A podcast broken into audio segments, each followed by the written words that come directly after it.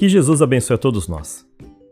Eu gostaria de convidar todos para que a gente pudesse fazer uma reflexão sobre uma passagem do Evangelho onde Jesus encontra com Nicodemos.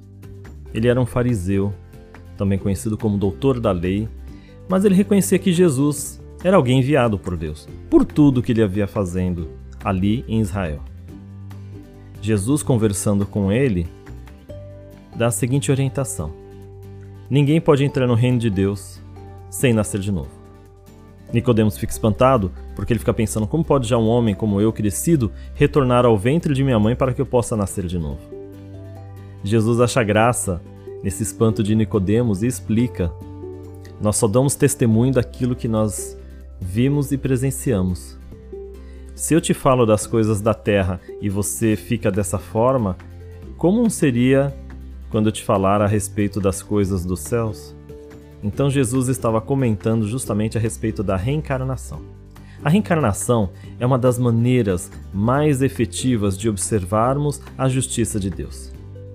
A reencarnação explica o motivo pelo qual nós estamos aqui. Quando você se pegar questionando a respeito da justiça, se as coisas são corretas no mundo, porque de tanto sofrimento ou porque alguns estão em uma determinada posição, a chave para tudo isso é a reencarnação. A reencarnação, como eu disse, é a plena manifestação da justiça divina. Deus, do seu infinito amor, dá a todas as criaturas o mesmo ponto de partida. Da mesma forma como nós temos o nosso livre-arbítrio, que escolhemos os nossos caminhos, nós também somos responsáveis pelas consequências dos atos que nós escolhemos fazer. E aí, através de várias encarnações sucessivas, as, a pluralidade das existências, é que nós vamos compreendendo qual é o melhor caminho a seguir, que não seria outro a não ser o do amor. Jesus já vem nos orientar através da regra áurea, amar ao próximo como a si mesmo, que o caminho é o amor. Toda vez que nós fugimos do caminho do amor, nós temos que nos deparar com a necessidade de reparação. Então, quando nós encontramos com a dor em nossas vidas, nada mais é do que uma lição para que nós possamos entender onde nós estamos errando, para que possamos retornar a esse caminho de amor. Maria do Rosário del Pilar, no livro A Conquista da Felicidade de Eulália Bueno, nos diz: O buril da dor machuca, mas liberta o diamante do amor incrustado no fundo do coração. Então, as nossas dificuldades com os nossos familiares, dificuldades financeiras, os problemas de saúde, eles têm uma finalidade muito maior do que o problema em si. É justamente para que nós possamos fazer esse trabalho de libertar esse diamante do amor. Eu sei que vocês devem estar se questionando como é que tanto sofrimento pode fazer que eu libere algo tão belo e tão bonito. Vejam, quando nós desencarnamos, tudo aquilo que a gente conquista no plano físico vai ficar aqui.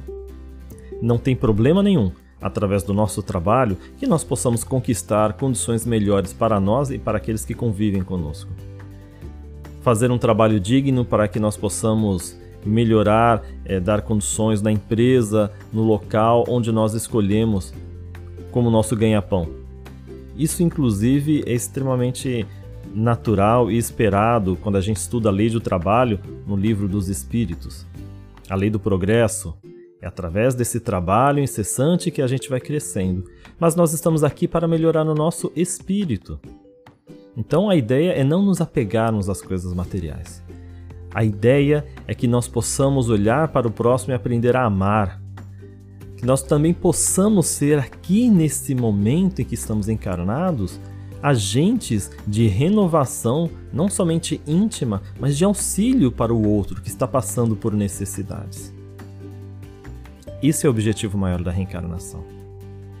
A reencarnação é agente da justiça divina quando nos convida a enfrentarmos as consequências dos nossos atos. Isso também reforça a nossa fé e minimiza possíveis revoltas quando nós enxergamos algumas situações no mundo. Isso não significa que nós temos que estar aceitando muitas coisas que vão nos causar indignação. Não. O erro ele continua sendo o erro. Mas a gente não vai ficar se demorando em uma revolta desnecessária.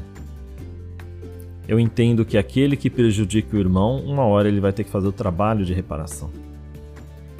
Aquele que foi extremamente egoísta vai ter que, através de atos de caridade, aprender a se desapegar dessa visão única de si mesmo e perceber que nós estamos vivendo num mundo com várias pessoas. Exercitar a solidariedade, a empatia.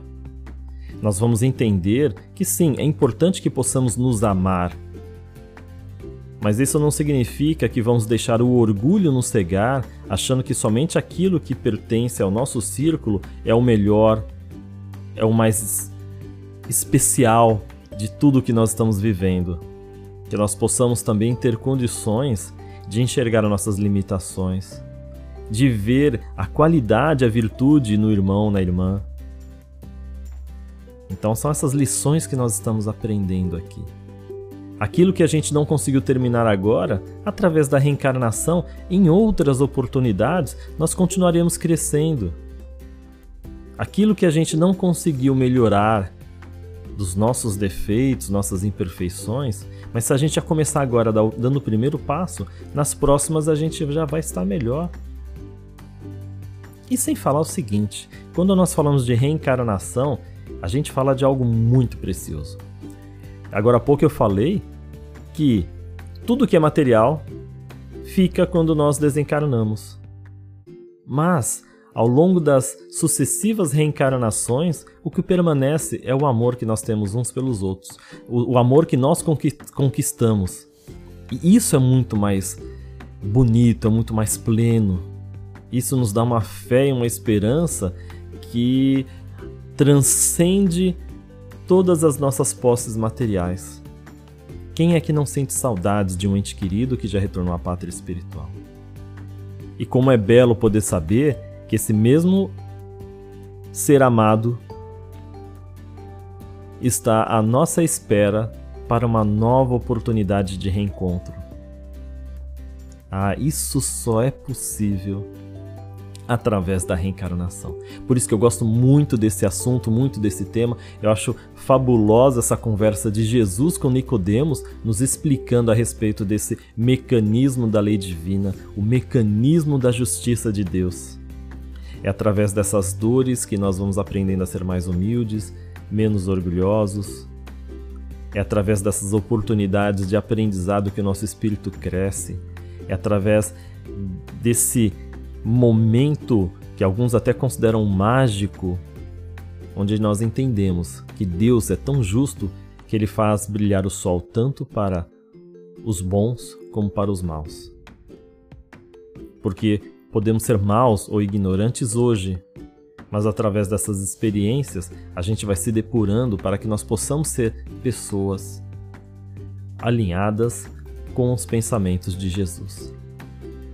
Alinhados com o pensamento de Jesus, nós estaremos mais perto de Deus, estaremos mais perto das pessoas, o mundo será um lugar mais agradável para que nós possamos estar vivendo e convivendo e aí a gente consegue realmente encontrar a paz dentro de cada um de nós. Lembra que Jesus falou? Aquele que não nascer de novo não poderá entrar no reino de Deus, no reino dos céus. Aquele que não reencarnar e for melhorando progressivamente através de inúmeras oportunidades de vivência no plano material, não poderá encontrar essa paz dentro de si mesmo através do amor e de todas essas possibilidades de reduzir as nossas imperfeições para que nós possamos enxergar o outro como quem enxerga ao próprio Criador. Então, essa passagem é maravilhosa e espero que ela possa ser algo que nos traga a serenidade que precisamos para enfrentar as dificuldades. Saber a respeito da reencarnação não deixa de ser também um remédio para as nossas almas. Que Jesus abençoe a todos nós com muita paz, que Deus abençoe a nossa semana e que com muita luz nós possamos aproveitar essa oportunidade que é a reencarnação que nós temos. Um grande abraço a todos e fiquem com Deus.